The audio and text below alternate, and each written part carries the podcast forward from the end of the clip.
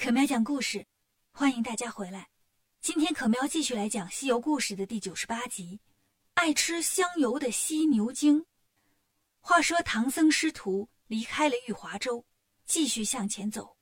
不久，他们来到一座寺院，见门上写着“慈云寺”三个字。唐僧说：“这儿看起来不错，咱们进去歇歇吧。”进了大门，师徒四人一看，这寺院倒是不小。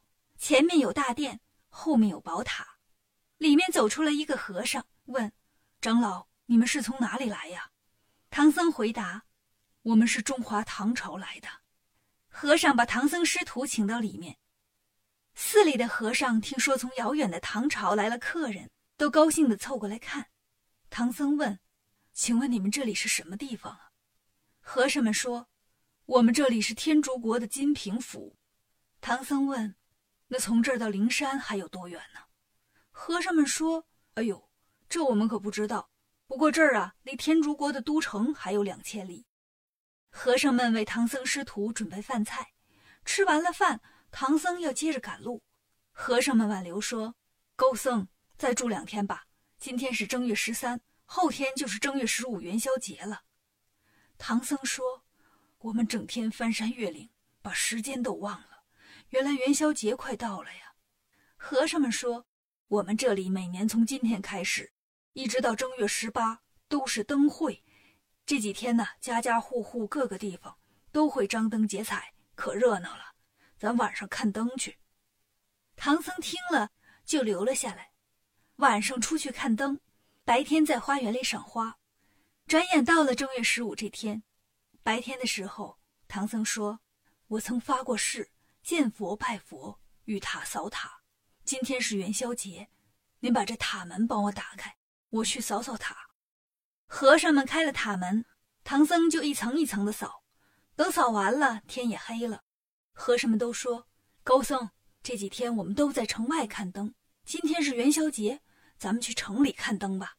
城里有个金灯桥，年年点金灯。”唐僧师徒跟着慈云寺的和尚。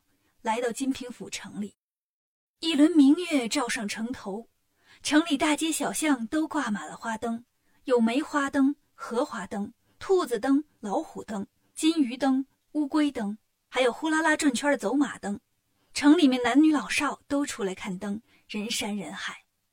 来到了金灯桥，唐僧看见那里有三盏金灯，每个灯都有水缸那么大，灯油特别的香。唐僧就问。这灯油怎么这么好闻呢？和尚们说，这金灯的灯油是我们这里明天县特供的，叫苏合香油，每缸啊五百斤，就点三个晚上。悟空听了奇怪，这么多油，三天就烧干了，这怎么可能呢？和尚们说，每年今天呢，佛祖都来，佛祖一来，这油就没了。八戒笑着说：“哈，原来是佛祖把油给收走了。”和尚们说：“是啊，从立这个灯开始，只要佛祖把油都收走，我们这里就风调雨顺，粮食丰收。要是哪一年佛祖没收油，就会有灾害。所以大伙儿啊，都挑着好油给佛祖。”正说着，一阵狂风刮起，看灯的百姓都回家了。和尚们也说：“长老们，咱们也回去吧，佛祖来了。”唐僧问：“你们怎么知道是佛祖来了？”和尚们说。年年这样，一刮风就是佛祖来了，人就都散了。唐僧说：“走什么呀？既然是佛祖来了，咱得见见呢。”正说着，风里模模糊糊出现了三个人影，唐僧就跑到桥上，悟空赶紧跟过去：“师傅别过去，不是好人。”话还没说完，灯灭了，风卷过去后，油灯没了，唐僧也不见了。八戒和沙僧赶紧四处找。师傅，师傅！悟空说：“兄弟们，别喊了，师傅被妖怪弄走了。”和尚们都吓坏了：“长老啊，哪里来的妖怪呀？”悟空说：“你们这些人呢，年年给佛祖点灯，却不知道这佛祖是妖怪。刚才风里来的那三个就是妖怪。”沙僧问：“大师兄，咱们怎么办？”悟空说：“你们先回去，老孙跟着这风追一追。”说完，跳上筋斗云，跟着妖气向东北方向追来。天亮的时候，悟空追到一座大山，见山路上来了四个人，赶着三只羊，一边走一边喊：“开泰，开泰！”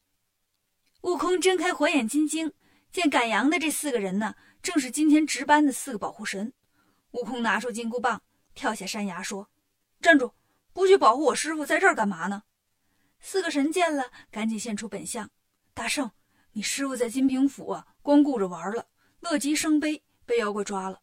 我们是来送信的。”悟空说：“送信就送信，赶羊干什么？”神说：“大圣啊，你没听说过三阳开泰吗？为你师傅图个吉利。”悟空问：“妖怪在这山里吗？”